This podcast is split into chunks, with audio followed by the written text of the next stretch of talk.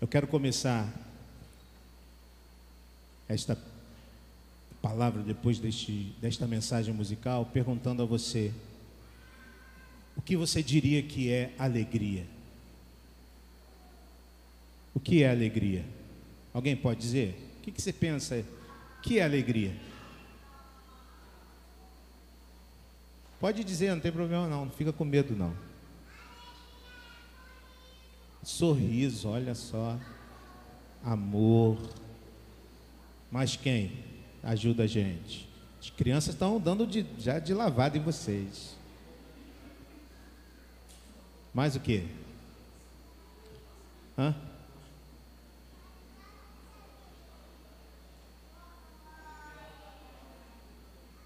Hum? Mais o que? Alegria espontânea não é algo natural, algo que não é produzido, é, produzido de maneira é, artificial, é a palavra boa, artificial. Porque a nossa cantata falou sobre alegria. E a gente tem falado sobre algumas promessas do Natal, já desde o início de dezembro, sobre promessas. Promessas que foram trazidas a nós e que se cumpriram no Natal. Falamos sobre esperança, falamos sobre confiança, falamos semana passada sobre conversão ou arrependimento. E hoje, no último, no nosso último culto de Natal, queremos falar sobre alegria. Alegria também é uma promessa que o Senhor nos traz. Eu trouxe aqui uma, uma definição do, do dicionário. Alegria como é, estado de satisfação extrema, sentimento de contentamento ou de prazer excessivo. Né? Alegria de ser feliz. A, além disso, um, pode ser uma circunstância ou situação feliz. Por exemplo, a alegria de tê-los em casa ah, talvez a gente possa pensar em alegria como condição de satisfação da pessoa que está contente, que está alegre. Né? A gente consegue ver alguém que está alegre, contente, ela expressa isso através da sua vida. Aquilo que causa contentamento ou prazer. Né? Seu projeto. Deixa a moto passar. O seu projeto foi uma grande alegria para ele. É um outro exemplo aqui. Ainda dentro do dicionário, Pode ser ação de se divertir, de se entreter ou de alegrar alguém. Tem a ver com divertimento. Mas todas essas, é, essas definições são definições circunstanciais.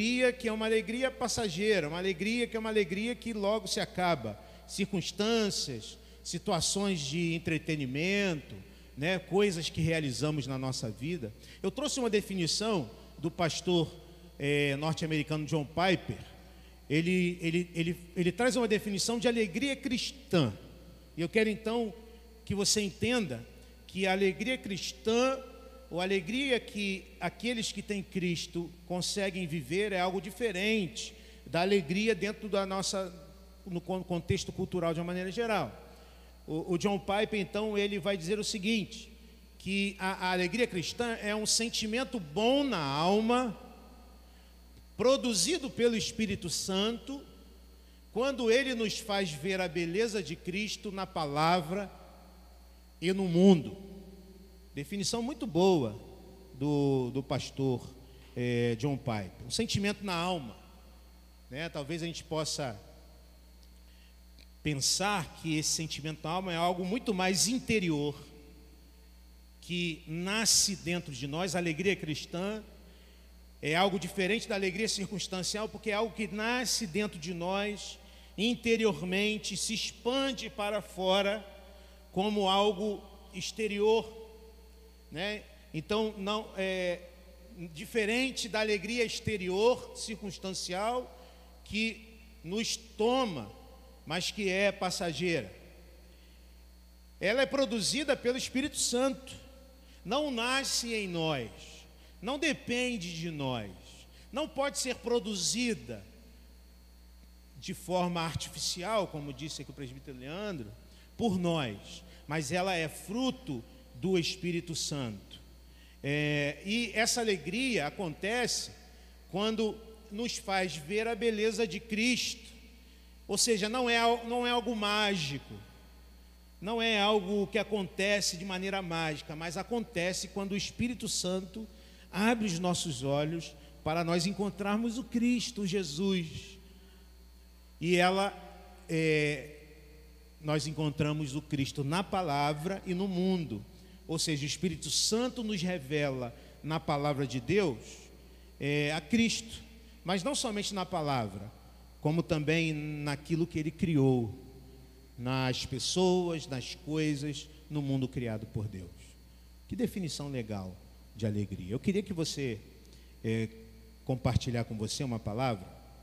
Primeiro, uma promessa que está lá no Antigo Testamento, que está lá em Isaías 60, de 1 a 7, e depois o cumprimento dessa promessa e algumas lições que nós vamos tirar.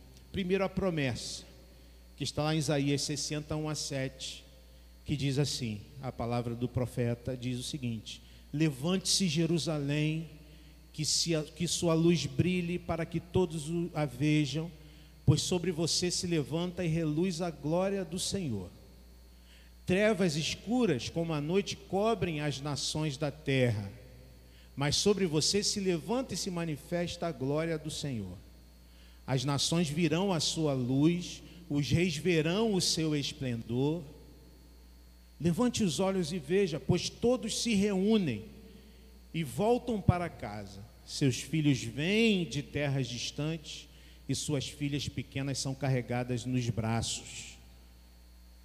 Você os verá e seu coração vibrará de alegria, pois comerciantes do mundo todo virão até você e lhe trarão as riquezas de muitas nações.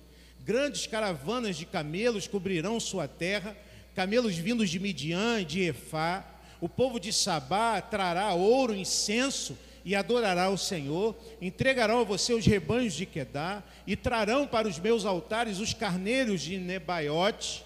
Aceitarei suas ofertas e tornarei meu templo ainda mais glorioso. Essa promessa está se cumprindo historicamente na volta do povo do cativeiro babilônico. Nós falamos aqui durante esses últimos domingos de alguns eventos históricos da nação de Israel, como ah, ah, ah, quando o reino é dividido em reino do sul e reino do norte. Falamos do, da invasão assíria no reino do norte, 722 a.C. Depois é, a, a, invasão babilônica no reino do sul, a, a deportação para a Babilônia, a destruição de Jerusalém. Ah, e falamos também que depois de 70 anos Deus cumpriu a sua promessa. Qual promessa? Libertar o povo, para que o povo voltasse para Jerusalém. Aquela história de Neemias, de Esdras, que a gente conhece bem lá no Antigo Testamento. A questão é que o povo volta, irmãos, e nós temos ali em Jerusalém uma situação de extrema desolação, extrema desolação, destruição. Nós estudamos há pouco tempo o livro de Neemias e vimos como estava Jerusalém. E esta promessa é uma promessa para aquele tempo, é uma promessa que dizia respeito a, a, a, a chamar o povo para se levantar, a chamar o povo para é, é, se pôr de pé, porque diante das ruínas era necessário colocar-se de pé. Aquela catástrofe em 587 a.C. ainda era visível aos olhos daquele povo, e o profeta conclama a eles se levantarem em meio às ruínas. O texto fala aqui nos versos 4 a 7: levantem os olhos e vejam todos os lugares e todas as partes do mundo, é o que o texto está dizendo, todas as nações virão, é o que diz o texto. Reis virão, levantem-se, animem-se, porque eu tenho um propósito para vocês. Alegrem-se, Alegrem o seu coração, mesmo diante das dificuldades, mesmo diante das lutas que vocês vivem, mesmo diante das ruínas. Alegrem-se, porque eu estou com vocês. Esta é a promessa do Senhor que está expressa aqui. E a promessa fala de que reis virão, de que povos trarão suas riquezas, de que Jerusalém se tornará luz, luz que brilhará para abençoar todas as nações. Muitos, alguns séculos, irmãos à frente, nós temos esse texto maravilhoso de Mateus 2, de 1 a 12, que diz o seguinte: aqui eu quero trazer esse texto do Novo Testamento para mostrar para vocês como essas promessas se cumprem em Jesus e se cumprem então na nossa vida. E o texto diz o seguinte: nós vimos alguma coisa aqui parecida, né?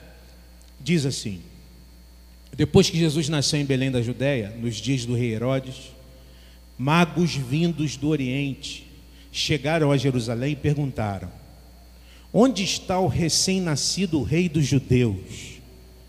Vimos a sua estrela no Oriente e viemos adorá-lo. Vocês viram a estrela aqui? Rafael, a estrela?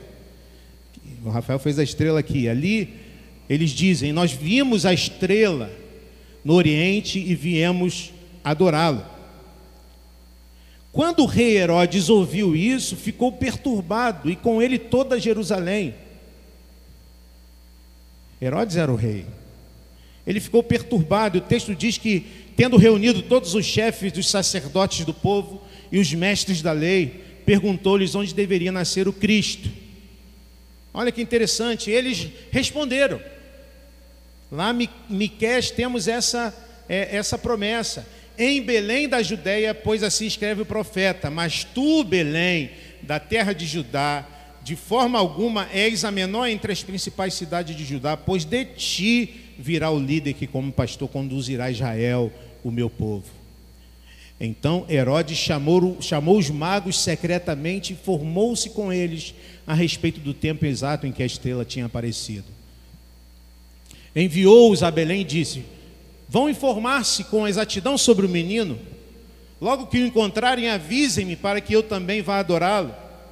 E depois de ouvirem o rei, eles seguiram o seu caminho e a estrela que tinha visto do Oriente foi adiante deles, até que finalmente parou sobre o lugar onde estava o menino.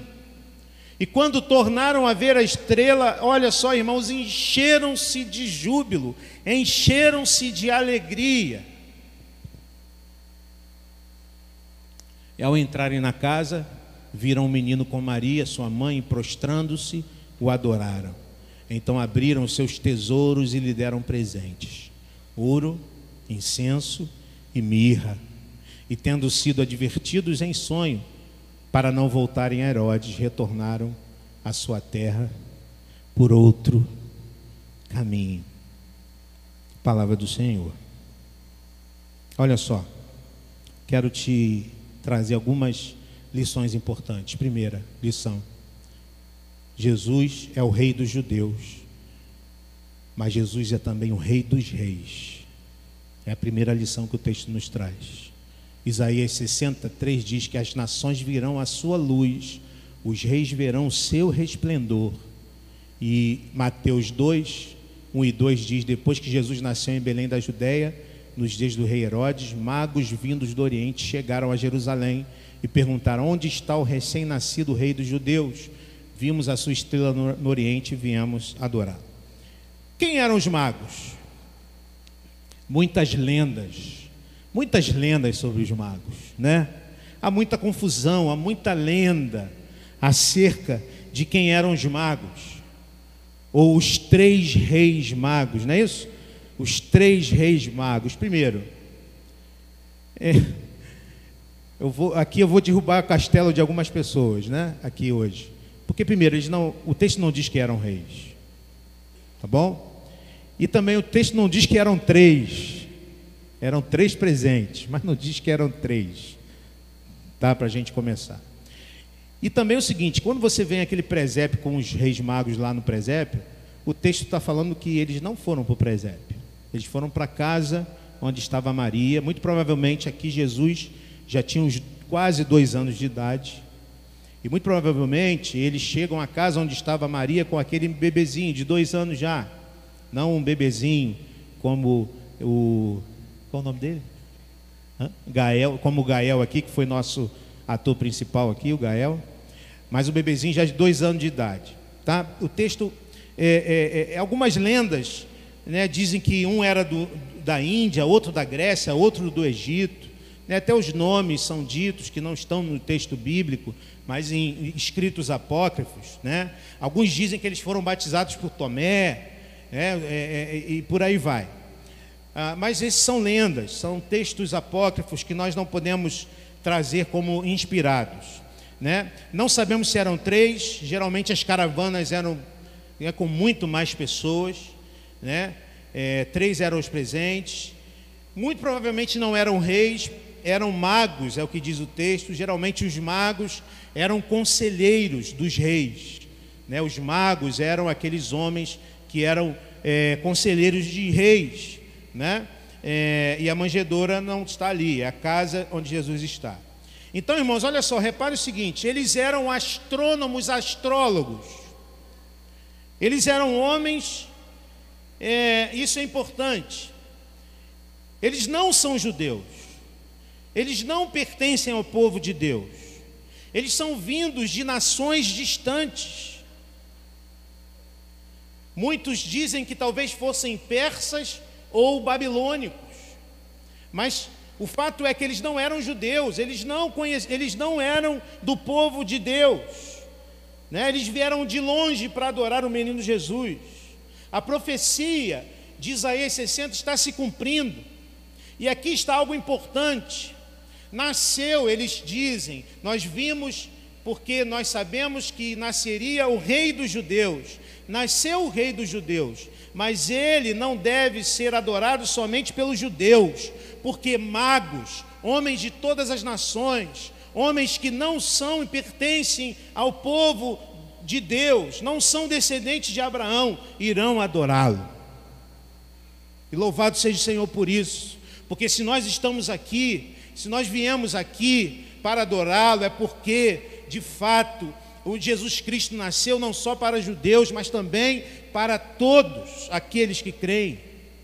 E por isso nós estamos aqui, é a pergunta que eu faço a você. Você veio aqui para adorar a Jesus? Será? Para que viemos aqui? E talvez você tenha vindo aqui para outras coisas. Talvez você tenha vindo para socializar. Talvez você tenha vindo porque você faz parte de uma determinada escala. Talvez você tenha vindo pra, porque você ensaiou no coral e precisa cantar. Talvez você tenha vindo pra, porque alguém te convidou, te chamou para assistir a cantata.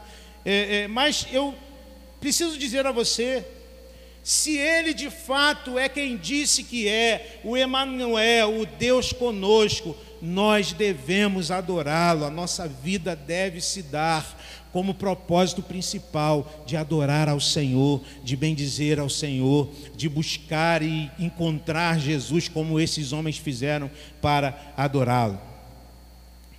Viemos aqui para para adorá-lo. Viemos aqui porque ele está sendo aguardado desde o Antigo Testamento. Viemos aqui porque ele se fez um de nós.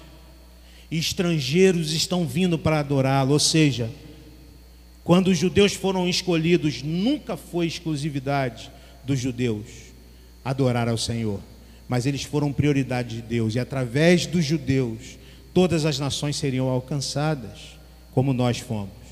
Então, não importa de onde você veio, não importa quem você é, não importa qual o teu passado, não importa se você vem de lugares onde Deus não é exaltado e adorado, não importa a sua religião, não importa qual a sua confissão religiosa, não importa o que você fez antes de vir aqui, se você vem aqui e adora ao Senhor com o seu coração, se você vem aqui e derrama o seu coração diante dele, ele ouve a sua adoração, ele recebe a, tua, a sua adoração, ele ouve a sua oração. Ele não é só o rei dos crentes, ele não é só o rei dos evangélicos, ele não é só o rei dos presbiterianos, ele é o rei dos reis, ele é o senhor dos senhores. E o texto bíblico diz que lá no último dia, toda língua confessará que Jesus Cristo é o rei dos reis. Mas podemos hoje já, aqui e agora, adorar o Senhor, adorar a Jesus, porque ele não é só o rei dos judeus ele é o Rei dos Reis. Por isso, esqueci de botar essa figura, né, que é uma pintura, uma pintura de dos magos chegando até Jesus, uma pintura antiga e bonita. Mas a segunda lição diante do Rei dos Reis, nós ofertamos a nossa vida. Não há outra coisa a fazer diante do Rei dos Reis a não ser nos derramar e entregar o melhor de nós diante dele. Lá em Isaías 60, verso 5 diz: Você os verá e seu coração vibrará de alegria, pois comerciantes do mundo todo virão até você e lhe trarão as riquezas de muitas nações. Algo que se cumpre muitos anos depois com os magos. Mas ainda lá em Mateus, sobre os magos, diz que ao entrarem na casa, viram um menino com Maria, sua mãe, e prostrando-se o adoraram. Então abriram seus tesouros e deram presentes: ouro, incenso e mirra. Então, olha só, veja a situação aqui: os magos chegam em Jerusalém, eles perguntam pelo nascimento do rei. O problema é que já existe um rei. Já pensou isso? Você é o rei de determinado lugar, alguém chega perguntando sobre o nascimento do rei. Aí você vai ficar pensando, ué, eu já não sou mais rei? Tem alguma coisa errada. Herodes olha isso né, e ficou com dificuldade. Herodes já governava cerca de 30 anos aquela região. E ele morreria não muito tempo depois deste acontecimento. Mas aquela notícia abala o rei. Aquela notícia abala o rei Herodes. Ele manda chamar os magos, ele procura saber é, da história, ele tenta fazer com que acreditem que ele também quer adorar o rei. Mentira, é mentira. Herodes não quer adorar ninguém. Herodes já havia executado muitos que tentaram tomar o poder, tomar o seu lugar como rei. Este menino seria mais um que Herodes queria destruir. Ele chama, o Herodes chama os escribas, chama os sacerdotes e questionam sobre a veracidade daquilo que os magos disseram. E esses homens, os escribas e os sacerdotes, atestam. Eles trazem lá a, a profecia que foi feita por Miqueias. Está lá em Miqueias 5,2, mas tu, Belém Efrata, embora seja pequena entre clãs de Judá, de ti virá para mim aquele que será governante sobre Israel. Suas origens estão no passado distante em tempos antigos. Está vendo o que está acontecendo? Herodes recebe a confirmação de que há uma promessa, sim, sobre o nascimento do rei.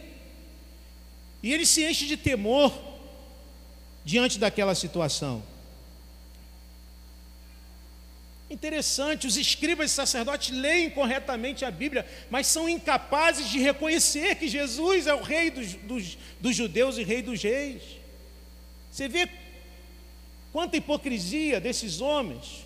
Você vê a situação de Herodes, por um lado, se ele crê que está nascendo um rei, não é possível lutar contra o rei.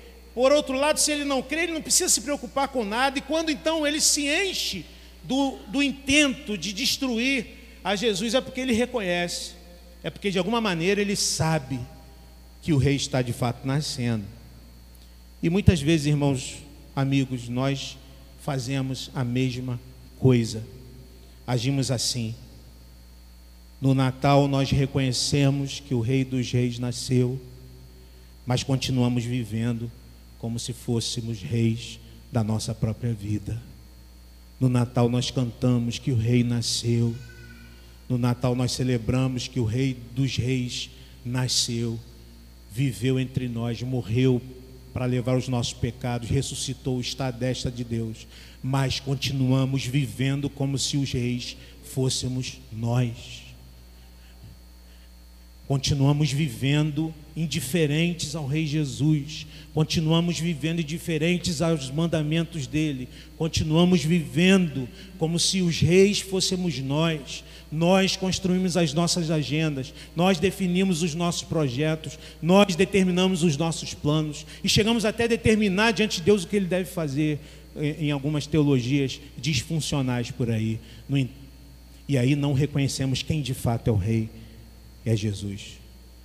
Mas olha só, os astrólogos, os pagãos dos, dos magos, que vieram de nações pagãs, não fazem assim. Eles não fazem assim.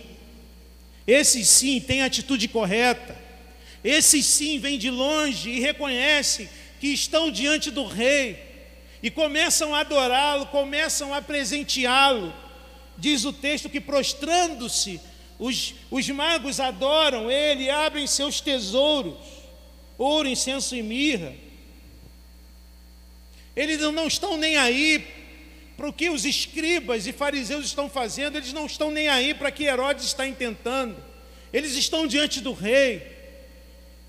Eles estão diante de Jesus e não há nada a fazer diante daquele da, da, de, do Deus encarnado a não ser se derramar e se entregar. E os presentes são valiosos, são especiais e são cheios de significado: ouro, incenso e mirra. Presente de quem de fato achou algo muito precioso. Pelas contas de hoje, irmãos, uma pequena garrafa de mirra custaria em torno de 25 mil reais. É o que aquele, um daqueles magos presenteia e a presença diante do Senhor. Não vamos exagerar no significado dos presentes, mas vamos entender o que há um sentido em cada um desses. E somente Mateus os cita entre os evangelistas, certamente porque, porque escreve a judeus, e porque escreve a judeus, deseja apresentar Jesus como rei, como Messias. Então, primeiro, ouro quem gosta de ouro é o Zezito, né, Zezito? Ouro.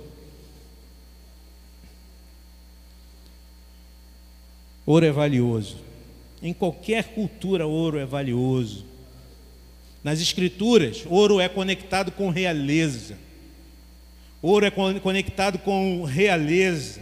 Aquele nenê, aquele bebê camponês merece ouro como rei. Aquele nenê, aquele bebê simples camponês nascido numa manjedoura merece ouro porque ele é rei. É o que está dizendo o mago. Incenso. O incenso, irmãos, era uma espécie de pasta de fragrância deliciosa, recolhida das cascas de árvores raras do sul da Arábia e da Somália. Parece Globo Repórter, né? Mas é isso, um, uma pasta extremamente é, é, é, é uma fragrância extremamente gostosa, né? É, que estava ligada às ofertas pacíficas, aos processos nupciais, mas, sobretudo, era usado no culto, do, no culto do Senhor, nas ofertas.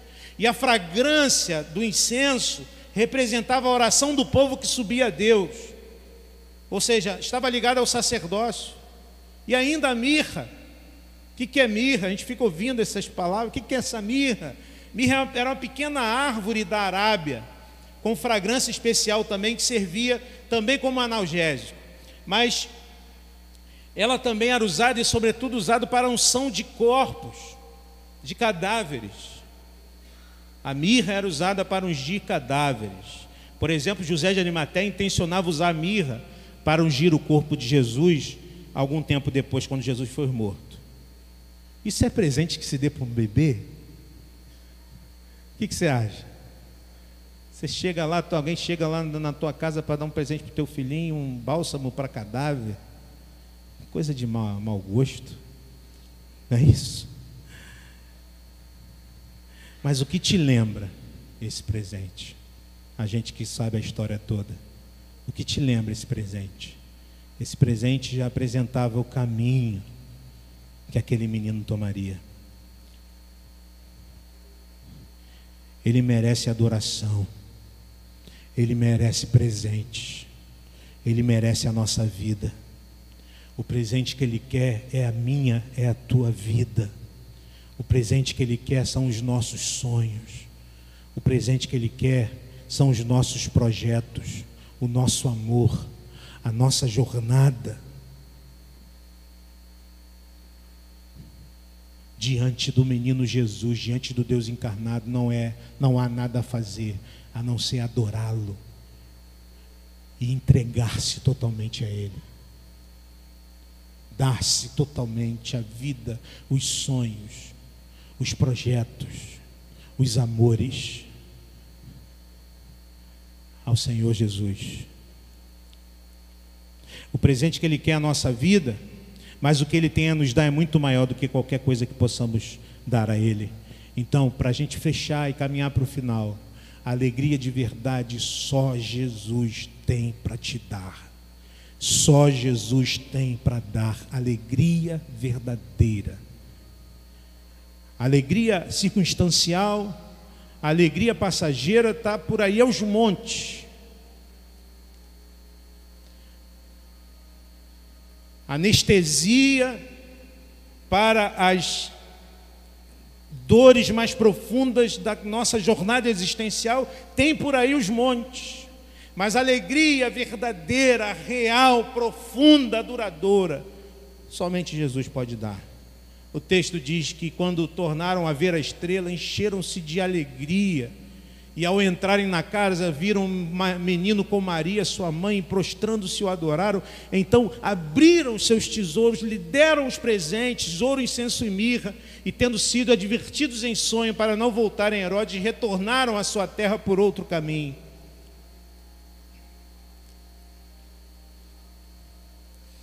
Perceba que é, essa alegria, esse júbilo dos magos que se deixaram guiar pela estrela para o encontro do rei dos judeus, rei dos reis, se contrasta com o medo e a insegurança de Herodes. De um lado nós temos magos que se deixam guiar, que reconhecem que estavam diante do rei. De outro lado nós temos um rei que rejeita o reinado do Senhor e está com seu coração cheio de, de insegurança e medo diante daquilo que pode acontecer. O verso 12, né, isso, isso é mostrado para nós no verso 12. Olha só que interessante o que diz C.S. Lewis. No seu livro Os Quatro Amores, ele diz o seguinte: ele faz uma chamada, uma exortação, dizendo o seguinte: Não permita que a sua alegria dependa dependa de algo que você pode perder. Caso o amor deva ser uma bênção e não uma maldição, deve dirigir-se ao único amado que jamais partirá. Onde você tem colocado os seus amores, onde você tem colocado a sua, a sua alegria, a sua esperança. Qual a sua maior alegria nessa vida? É a sua família, é o seu casamento, são os seus filhos, a maior alegria, coisa boa, coisa bonita. Família, casamento, filhos, essas são a sua maior alegria. Sinto lhe dizer, sinto lhe dizer que isso vai passar. Que essa alegria está por um triz. Eu sinto te dizer isso. Qual a sua alegria? Sua profissão, seus estudos, seus projetos pessoais, suas lutas políticas, são essas as suas alegrias? Da mesma forma, eu tenho que te dizer a mesma coisa. É uma pena dizer, daqui a pouco nada disso terá mais valor, porque tudo isso vai passar. Tudo isso vai passar, seus amores, seus relacionamentos, seus projetos profissionais, seus projetos de vida, seus sonhos. E, por favor, nada disso é, é, é tudo isso é legítimo querer se casar, querer construir família, querer ter uma profissão, querer realizações e projetos, tudo isso é legítimo, mas se isto é o seu maior amor, e se sua alegria está firmada nessas coisas, toma cuidado, porque isso passa, porque isso vai passar. Se sua alegria está nessas coisas, eu sinto lhe dizer que isso não traz verdadeira alegria, pelo contrário, pelo contrário, dependendo do peso que essas coisas têm em sua vida, na verdade elas trazem a insegurança, como Herodes tem no seu coração. Dependendo da força que elas têm dentro de você, elas trazem a insegurança. Porque você vai viver a vida toda com medo de perder aquilo que é a maior coisa da tua vida. Mas sempre perto de perder, porque é isso são o que, irmãos? Eclesiastes ensina para gente: são o que? Fumaça, bolha de sabão. Parece que trazem alegria, mas na verdade trazem insegurança. Portanto, a não ser que você se encontre com o Rei dos Reis, essas coisas serão motivo de frustração em sua vida se não hoje, daqui a pouco. Por isso, Se você se encontra com Jesus, se você se encontra com Jesus, todo o restante muda. A sua família, o seu casamento, os seus filhos, a sua profissão, os seus projetos de vida, os seus amores. Se você ama sobretudo a Cristo e se Jesus é o fundamento da tua vida, tudo mais passa a ter todo sentido e passa a ser bênção quando você vive e os tem para a glória de Deus.